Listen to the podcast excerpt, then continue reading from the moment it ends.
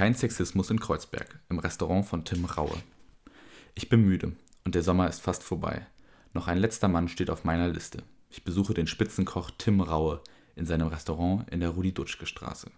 Es gibt rund 40 Köche in Deutschland, die vom Guide Michelin für außergewöhnlich gute Küche mit zwei Sternen ausgezeichnet wurden. Tim Raue ist einer von ihnen.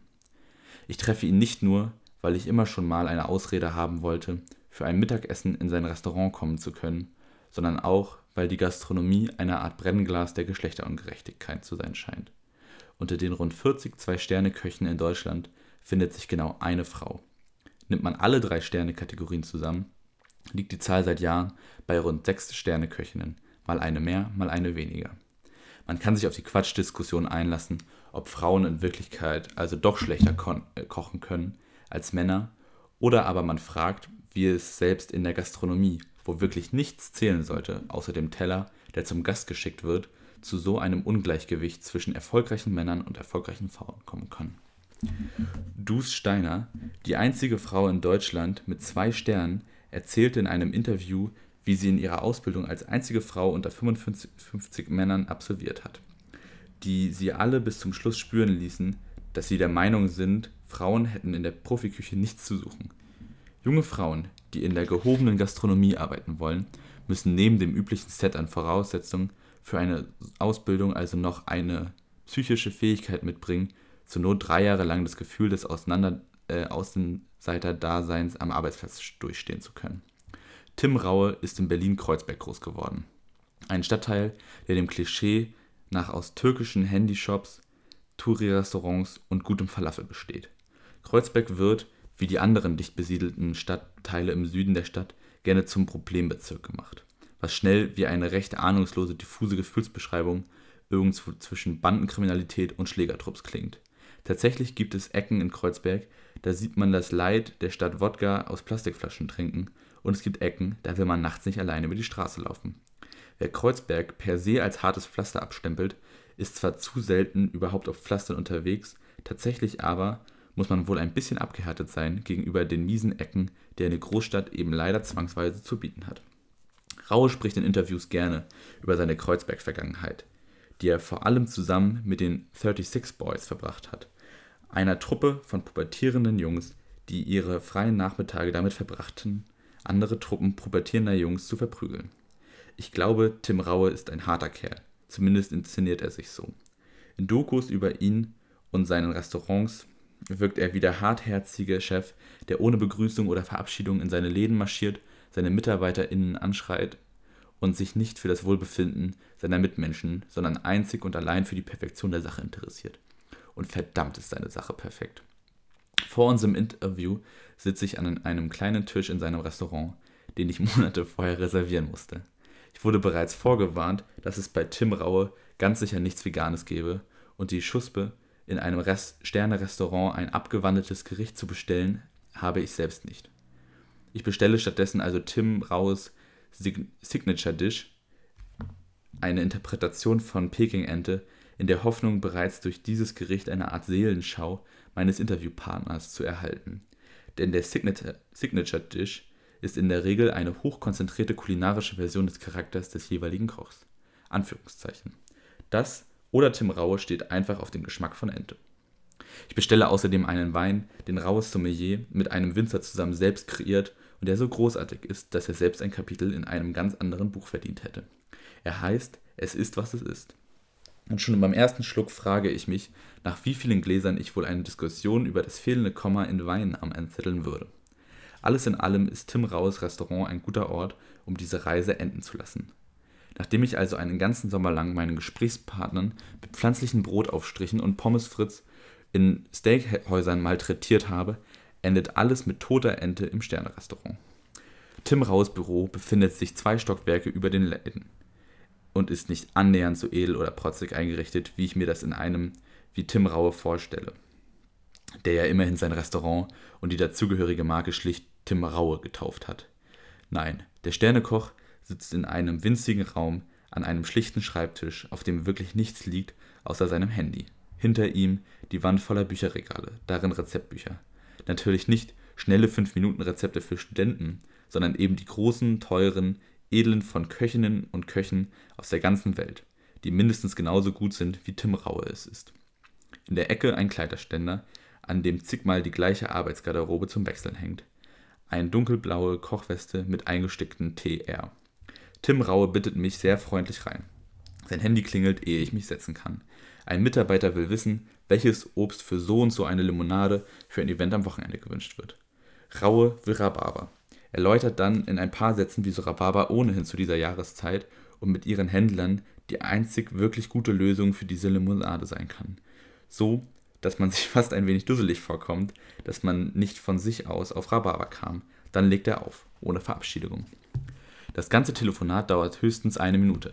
Er scheint sich aber nicht meinetwegen zu beeilen. Er scheint schlicht Tim, es scheint schlicht Tim Raues Taktik zu sein, Probleme genauso schnell zu lösen, wie sie auftauchen. Einen weiteren Anruf später ist das mit dem Rhabarber geklärt. Ich bin überwältigt, wie schnell seine Leute das für ihn erledigt haben. Er wirkt so, als würde er dieses Arbeitstempo voraussetzen und deswegen nicht mit überbordender Dankbarkeit äh, quotieren wollen. Jetzt wendet er sich mir zu und meinem Thema. Feminismus. Tim Raue schaut mich wach an. Genauso wie vor einer Minute noch diese Limonade für ihn das einzig existente Problem auf der Welt war, ist es jetzt unser Gespräch. In diesem Moment wird mir klar, dass es schlicht keinen unaufmerksameren oder halbherzigeren Raue gibt. Ganz oder gar nicht. Friss oder stirb. Ich bin in Kreuzberg aufgewachsen. Für uns gab es keine Unterschiede zwischen Mann, Frau, Moslem, Christ, Schwul. Das gab es alles auf einer Straße. Du bist auf einmal die Oranienstraße hoch oder runter gelaufen. Das war alles da. Ich habe nie in diesem Segment gedacht. Er schüttelt scheinbar fassungslos vor seinem nächsten Gedanken den Kopf. Letztens haben wir darüber gesprochen, dass es ja wirklich Leute gibt, die Männer und Frauen unterschiedliche Gehälter zahlen. Überhaupt den Gedankengang zu entwickeln, finde ich so abstrus. Letztens war bei uns zum Essen eine Runde mit Personalvorständen. Die habe ich dann mal gefragt, sag mal, wie seid ihr auf die Idee gekommen, so etwas zu machen? Wie kann man so bescheuert sein? Es geht doch um die Leistung. Es gab dann tatsächlich betretene Gesichter und keine einzige Antwort. Keine. Konnte mir keiner erklären, weil es ja auch nichts Erklärungswürdig gab. Für die nächste Diskussion, in der mein Gegenüber wieder anzweifelte, dass es den Gender Pay Gap, den Gehaltsunterschied zwischen Männern und Frauen überhaupt gibt, verweise ich also gerne auf leicht angetrunkene Personaler nach einem Sterneessen bei Tim Raue, die ihn zwar nicht erklären konnten, aber zumindest seine Existenz beweisen von den Köchinnen, die wir hatten, die waren auch ausgebildet, äh, die wir auch ausgebildet haben, ist tatsächlich keine Küchenchefin geworden. Es gab aber auch Frauen bei uns, die Karriere gemacht haben. Ich hatte eine Patisseuse, jetzt Chef, die jetzt Chefpatisseuse im Ritz-Carlton. Und da war noch mehr. Wenn ich das jetzt im Rückblick sehe, ging es bei den erfolgreichen Frauen aber nicht darum, dass es Frauen waren. Die waren vom Menschentyp einfach so, dass die immer Leadership hatten. Die wollten anführen, die waren in dem, was sie machten, extrem gut. Die haben Leistung gebracht. Aber ja, deutlich weniger Frauen werden Köche und viele geben auf dem Weg dann auch irgendwann auf. Aufgeben ist der falsche Begriff. Die entscheiden sich irgendwann für ein anderes Leben. Raue schaute noch einmal auf das Display seines Smartphones, legte das Handy dann aber mit dem Touchscreen auf den Tisch. Meine Geschäftspartnerin hat übrigens auf diese Frage, warum es so wenige Frauen in der Küche gibt, die schon vor 15 Jahren gestellt wurde, immer geantwortet, die tun sich den Scheiß nicht an, zu arbeiten, um irgendwelche Auszeichnungen zu kriegen. Die Ente, die ich in raues Restaurant serviert bekommen habe, war tatsächlich wohl das aufwendigste, aufwendigste, kleinteiligste, was ich je gegessen habe. Auf drei Tellern, die eine Kellnerin mit einer Andacht, als handele es sich um ein, das Servieren einer chinesischen Teezeremonie, auf meinem Tisch platzierte, waren Suppe, Pastete, Entenbrust und Jus angerichtet. Da das Gericht einer gewissen kulinarischen Logik folgte, sollte man auch bitte die Reihenfolge der angerichteten Teller einhalten. So ergebe am Ende alles Sinn. Ich hege wirklich keine Antipathie gegen Chichi, was so ein völlig sinnentleertes Wort ist, um alles, was aufwendig und schön ist, als überflüssig und überkandidelt abzutun, womit vor allem Deutsche ihre eigene Unsich Unsinnlichkeit als Haltung verkaufen wollten. Aber auch mein erster Gedanke beim Anblick dieser drei Teller war tatsächlich, boah, das muss alles unfassbar viel Arbeit gewesen sein. Hat man sich erst einmal durch das kunstvolle Zerteilen einer Ente auf drei Tellern ein paar Sterne erkocht, dachte ich, als ich das erste Stück rosa, gebratenes, äh, rosa gebratene Entenbrust andächtig zerteilte, dann fängt der ganze Stress ja eigentlich erst an. Denn ab dann lebt man doch in der pausenlose Sorge, dass die KritikerInnen des Guy Michelin an einem womöglich schlechten Tag unangekündigt und verdeckt vor der Tür stehen, um die Qualität der Speisen für das nächste Jahr zu bewerten. Nein, ich hatte da wirklich überhaupt keine Lust drauf. Aber dass das mit meinem Dasein als Frau zu tun hatte, das möchte ich bezweifeln. Top-Gastronomie ist immer irgendwie das Ringen um Auszeichnung, um Sterne, da steht das Ego weit vorne. Kochen als Arbeit ist Stress, extremer Druck. Ich mache das nicht wegen der Auszeichnung. Die brauchen wir, weil wir sonst kein Geld verdienen. In diesem Moment betritt eine Mitarbeiterin das Büro, bereitet zwei Dokumente aus edlem Papier vor ihm aus, auf dem Briefkopf in großen Lettern Tim Raue. Er öffnet ohne Nachfragen seine Schreibtischschublade, nimmt einen Füller und unterschreibt schwungvoll. Dieser Vorgang geht so routiniert vonstatten, als wäre es Fahrradfahren, und Tim Raue könne das Unterschriebene wichtiger Dokumenten, das Unterschreiben wichtiger Dokumenten nie wieder verlernen. Er bedankt sich bei seiner Mitarbeiterin, die wortlos geht. Ich bin Berliner. Ich bin ein relativ robustes Kerlchen, aber meine Teller, die sind eher feminin. Und ich hatte Anne-Sophie Pick, eine der größten Köchinnen unserer Zeit da, die drei Sterne hatte in Frankreich, zum Essen da, die dann kichernd in die Küche kam und meinte, du kochst fast wie eine Frau.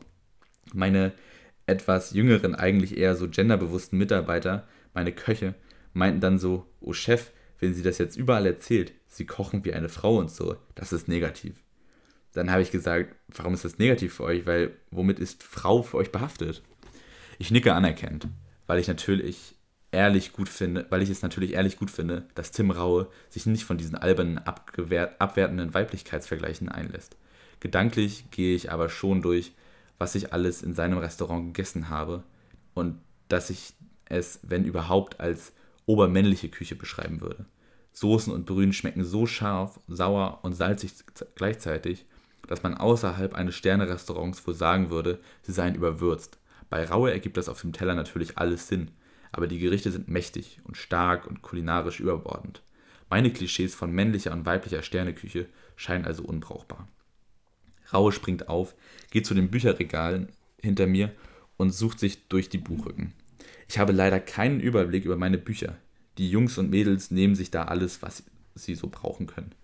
Er breitet ein paar Bücher von Spitzenköchen und Spitzenköchinnen vor mir aus, zeigt mir fünferlei Bohnen angerichtet und Soßenspiegelei, Seeigel auf Gemüse, solche Sachen. Männliche Küche ist, ich muss so viel wie möglich auf den Teller legen. Und da noch was und da noch was. Weibliche Küche will eher auf den Punkt kommen. Die Punkte, die Produkte sind sehr fein, sehr zart. Er lässt ein paar aufgeschlagene Rezeptseiten nebeneinander liegen. Ich vergleiche sie einen Moment. Auf der einen Seite mächtig komplizierte Teller mit überbordend vielen Details, Dekoration, Soßenpünktchen, Gemüsemuster und das, was Rauer als weibliche Küche bezeichnet, ist clean, minimalistisch, als wäre nur das auf dem Teller, was wirklich ganz unbedingt auf dem Teller sein muss. Ich versuche nicht mal daraus eine Logik der Geschlechter abzuleiten. Niemand käme weiter. Darüber nachzudenken, ob männliche Küche durch ihre Erziehung zum Protzen in der Tellerdeko gebracht werden, aber zumindest wird deutlich, dass die Spitzengastronomie wie jede andere Branche, in der es um Bewertungen, Auszeichnungen und Noten geht, nach einem männlichen Prinzip funktioniert. Die Teller, die Rauer als männlich beschreibt, das ist die Art von Sterneküche, die man als Laie kennt. Teller mit unzähligen Elementen, die gestreut, gesprüht, verschmiert, dem Klischee folgend dann serviert von einem blasierten Oberkellner in einem französischen Sternerestaurant, in das man ohne Anzug und Krawatte nicht reingelassen wird. Der Prototyp moderner Spitzenküche ist männlich egal ob man Paul Bocuse als Vorbild nimmt, der seit den 60er Jahren durchgehend mit drei Sternen ausgezeichnet wurde, ob man Alain Ducasse nimmt, der erste und einzige, der für mehrere Restaurants gleichzeitig drei Sterne erhielt, oder Alain Passat, der auch drei Sterne hat und dessen Teller aussehen wie Grillgemüse-Mandalas. Damit sind auch die Bewertungskriterien, nach denen Küche beurteilt wird, seit jeher männlich geprägt. Das sorgt, wie in jeder anderen Branche auch, nicht dafür, dass Frauen aus dem Wettbewerb ausgeschlossen sind, aber das, was sie aus sich heraus schaffen, ist ein Abweichen der Norm, die man selbst nicht prägen dürfte. Raue schaut sich weiter konzentriert die Rezeptseiten an, als hätte er sie davor noch nie gesehen. Ich finde es auch schwierig, Dinge zu regeln, eine Quote rauszugeben und zu sagen, dass, dass jetzt 40% Frauen oder 30% Ausländeranteil da sein müssen. Ich glaube nicht, dass es im Berufsleben, im Restaurant wirklich Sinn macht, sondern jeder sollte sich nach meinem Dafürhalten seinen Platz erarbeiten. Und wenn jemand was will, dann hat er entweder das Talent dafür oder den Antrieb und dann kriegt er es. Es gibt Unternehmenskulturen, wo das nicht funktioniert. Da weiß ich aber dann, ist, das, das weiß ich, das ist dann aber mein intuitiver Gedanke. Warum sollte ich da hingehen? Ich würde nie in ein Unternehmen gehen, wo ich jetzt zum Beispiel weiß, da werde ich als Mann benachteiligt. Da würde ich nicht hingehen. Wenn das der Ratschlag an weibliche Kochazubis ist, erklärt das natürlich den Mangel an weiblichen Kochazubis. Ist, es ist nicht das erste Mal in diesem Sommer, dass Männer mir erklären, wieso eine Quote eine schlechte Idee ist. Bei Tim Raue entdecke ich aber keinen Sport, keine Gleichgültigkeit in der Sache. Er scheint ja anzuerkennen, dass es eine Un ein Ungleichgewicht gibt. Er scheint nur nicht zu verlangen, dass diejenigen, die benachteiligt werden, ohne fremde Hilfe daraus finden. Ich war der einzige Deutsche bei den 36 Boys. Bei den Älteren waren welche dabei, die wirklich auch einen Hass auf Deutsche hatten. Und Hass auf dieses Land, auf diese Gesellschaft, weil sie halt auch nicht integriert wurden. Es gab einen Penner, der mich immer gedisst hat. Er hieß, es hieß immer, du bist der Scheißdeutsche, Scheißkartoffel, verpiss dich. Vielleicht ist das ein Trauma aus meiner Kindheit, das wirklich tief in mir saß. Ich weiß, wie das ist, benachteiligt zu werden, irgendwo in der Minderheit zu sein. Da hilft nichts, keine Quote, da musst du einfach durch. Ich habe für Tim Raue kurzzeitig schon meinen Veganismus aufgegeben. Ich werde seinetwegen jetzt nicht auch noch die Frauenquote verlieren.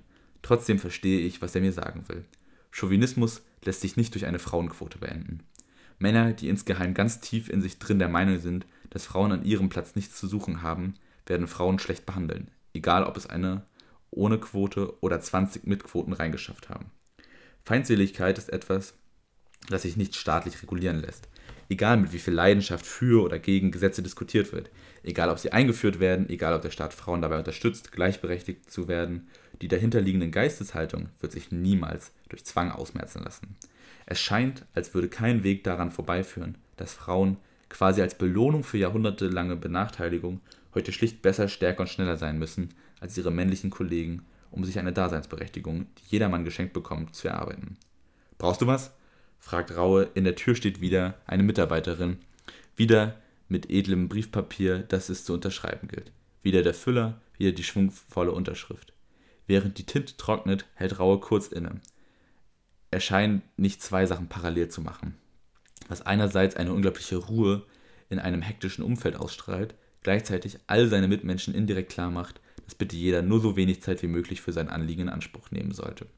In diesem Moment erst stelle ich fest, dass der Zwei-Sterne-Koch mit den vielen Restaurants und Terminen nicht wirklich gelassen ist, sondern schlicht sehr gut Gelassenheit nachahmen kann. Ich ziehe aus jedem Gespräch immer etwas raus. Das ist mir sehr wichtig.